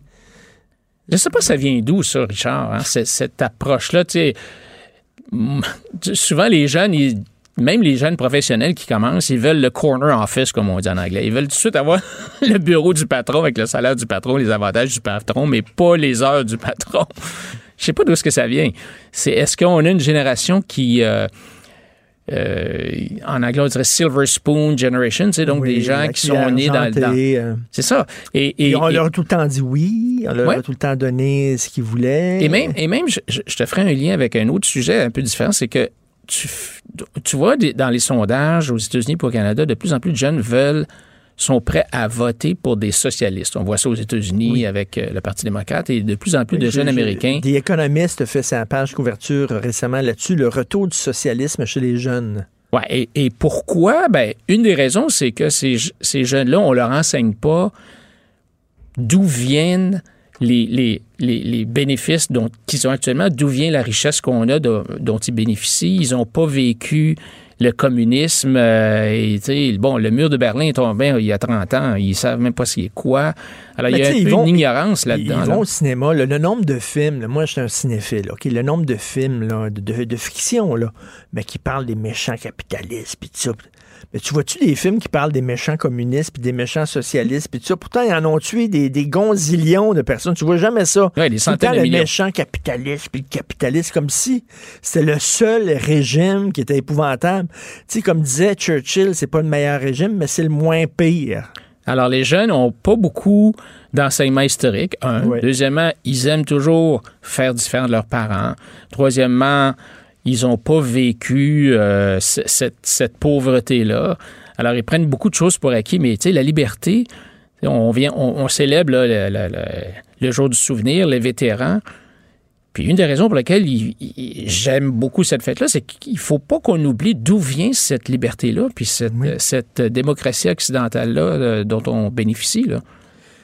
Non, non, ça doit être. Elle, elle disait, écoute, c'est un casse-tête. Et Grégory Charles m'a déjà dit, tu lui, il a une grosse entreprise, Grégory, puis il disait, écoute, j'embauche des gens, puis après trois mois, ils viennent me voir, puis ils disent, ah, j'ai pas de motivation, tout ça. Puis là, lui, il leur dit, ben, quel job t'aimerais avoir?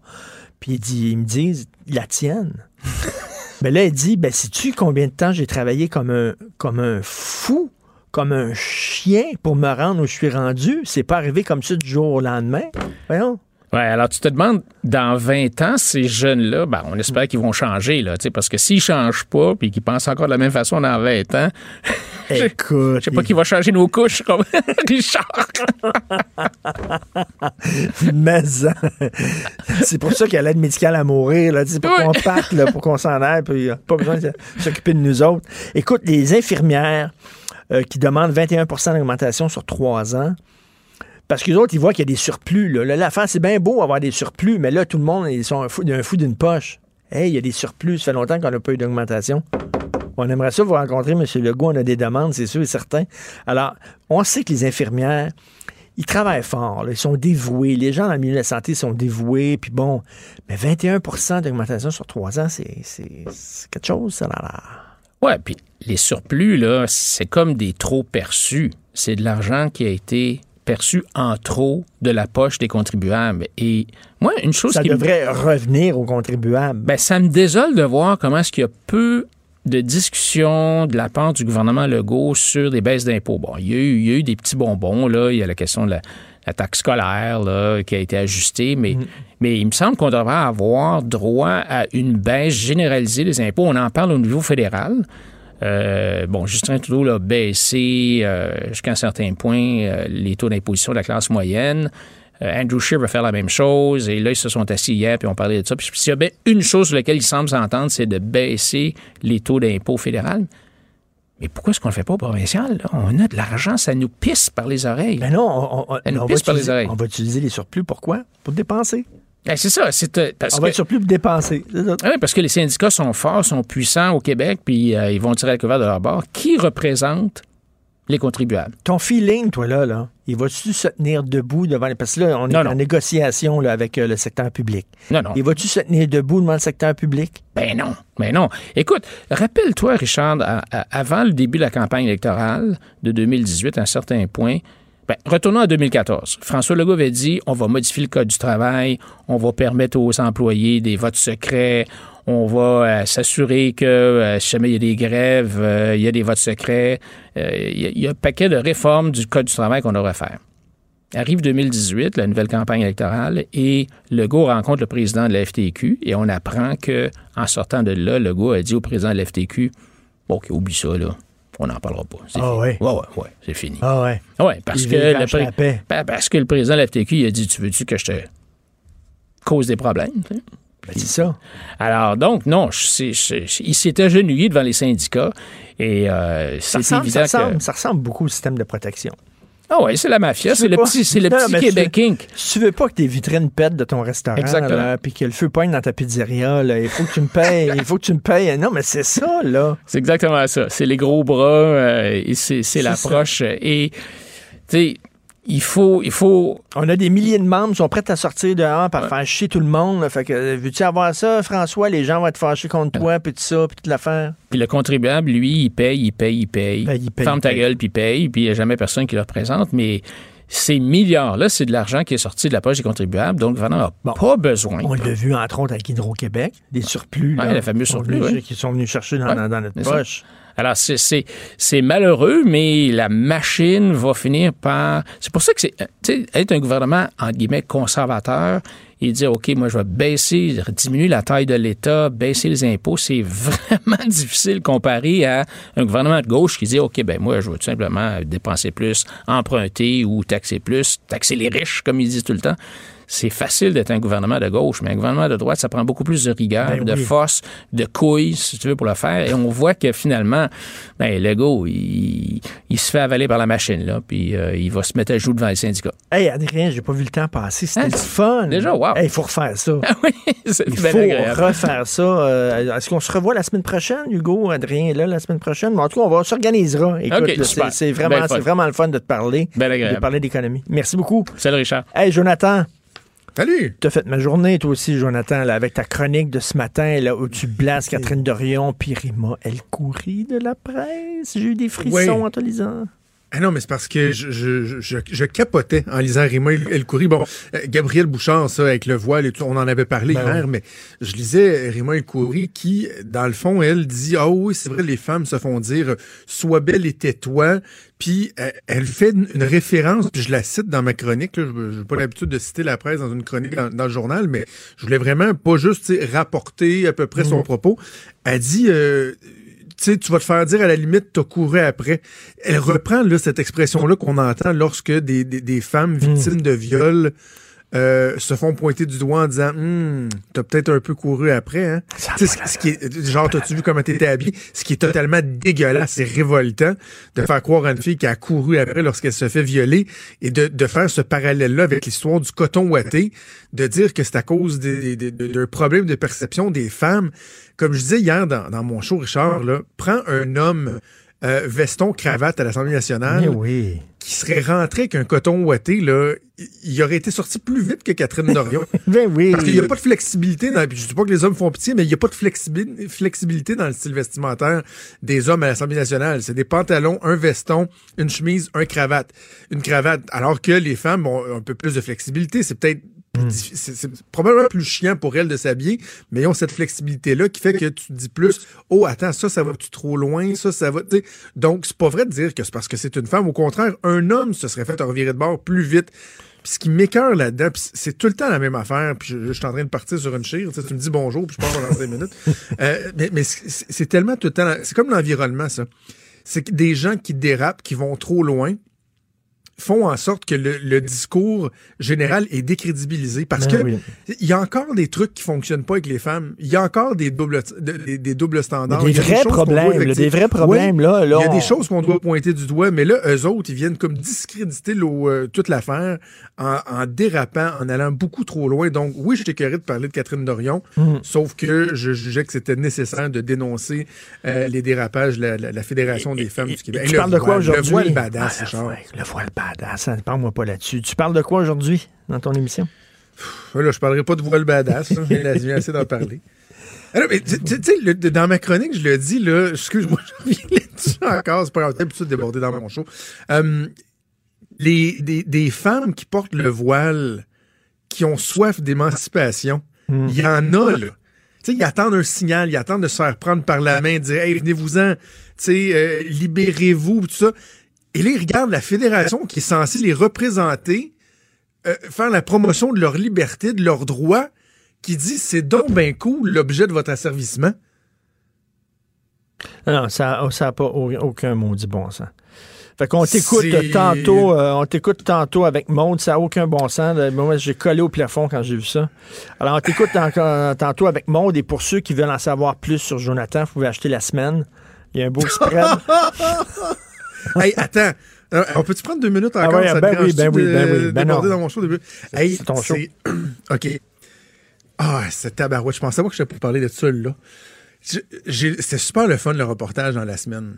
C'est la deuxième fois que j'ai un petit, un petit truc dans, dans, dans non, une- mais là, dans je vais avoir. magazine. As-tu des feedbacks? Ça a-tu changé quelque chose? Non, non, ben, tu les, les familles, parents, amis, Ben tout oui, ça. ben Sauf que ce que je me suis rendu compte, c'est que dans le, le- le procédé journalistique, pour faire un topo comme celui-là versus, euh, tu sais, mettons, euh, une entrevue avec un politicien que tu rapportes là, de façon très, très, très précise les propos du politicien, c'est- différent. Faisant en sorte que, tu sais, il y a des choses qui sont ramassées dans le texte que j'ai fait comme wow!